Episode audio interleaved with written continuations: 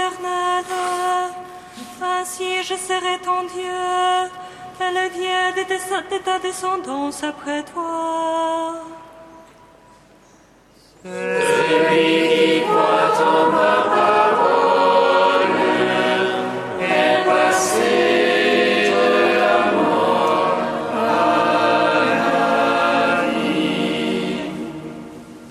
Lecture du livre de la Genèse. En ces jours-là, Abraham tomba face contre terre et Dieu lui parla ainsi. Moi, voici l'alliance que je fais avec toi. Tu deviendras le père d'une multitude de nations. Tu ne seras plus appelé du nom d'Abraham, ton nom sera Abraham, car je fais de toi le Père d'une multitude de nations. Je te ferai porter des fruits à l'infini. De toi je ferai des nations, et des rois sortiront de toi. J'établirai mon alliance entre moi et toi, et après toi avec ta descendance, de génération en génération. Ce sera une alliance éternelle. Ainsi je serai ton Dieu, et le Dieu de ta descendance après toi. À toi et à ta descendance après toi, je donnerai le pays où tu résides, tout le pays de Canaan, en propriété perpétuelle, et je serai leur Dieu.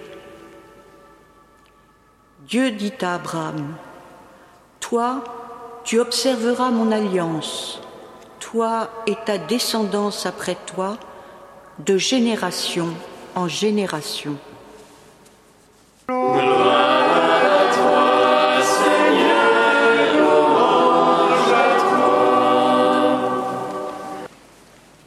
L'iconographie de l'époque romane représente souvent, que ce soit dans la fresque ou la statuaire, un homme dans le sein duquel, dans les entrailles duquel, se trouve un nombre plus ou moins grand de petits personnages au visage radieux. C'est l'image du Saint d'Abraham. Elle illustre bien ces versets de la Genèse. Tu deviendras le père d'une multitude de nations, est-il écrit, et ta descendance sera aussi nombreuse que les étoiles du ciel et les grains de sable au bord de la mer. Abraham devient donc Abraham, qui veut dire Père de multitudes. Sa vocation est avant tout d'être Père. Père des Juifs, bien sûr, mais aussi Père des musulmans, Père des chrétiens, Père des adorateurs du Dieu unique. Ainsi, nous pouvons être appelés à juste titre enfants d'Abraham.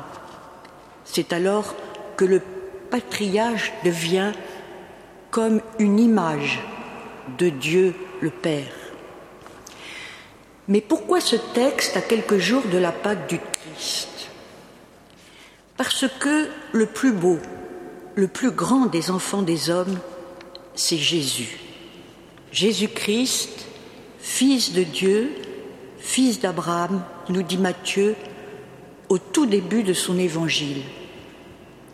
Jésus-Christ, Fils de Dieu, qui sortit du sein du Père, entre librement dans la descendance d'Abraham.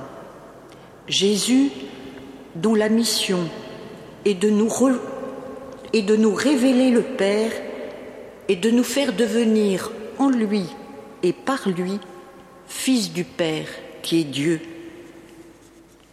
La vocation d'Abraham, c'est d'avoir accueilli Jésus dans sa descendance.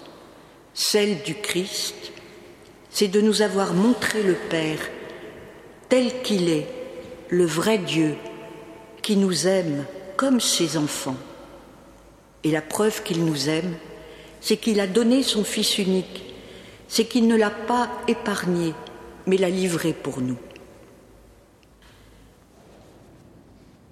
Dans quelques jours, à travers la Pâque du Christ, nous allons bien sûr célébrer la mort et la résurrection de Jésus. Mais nous allons aussi célébrer le sacrement de l'amour du Père. Saint Abraham intercède pour que lors, de ces saints jours, nous découvrions de plus en plus la tendresse et la miséricorde de Dieu.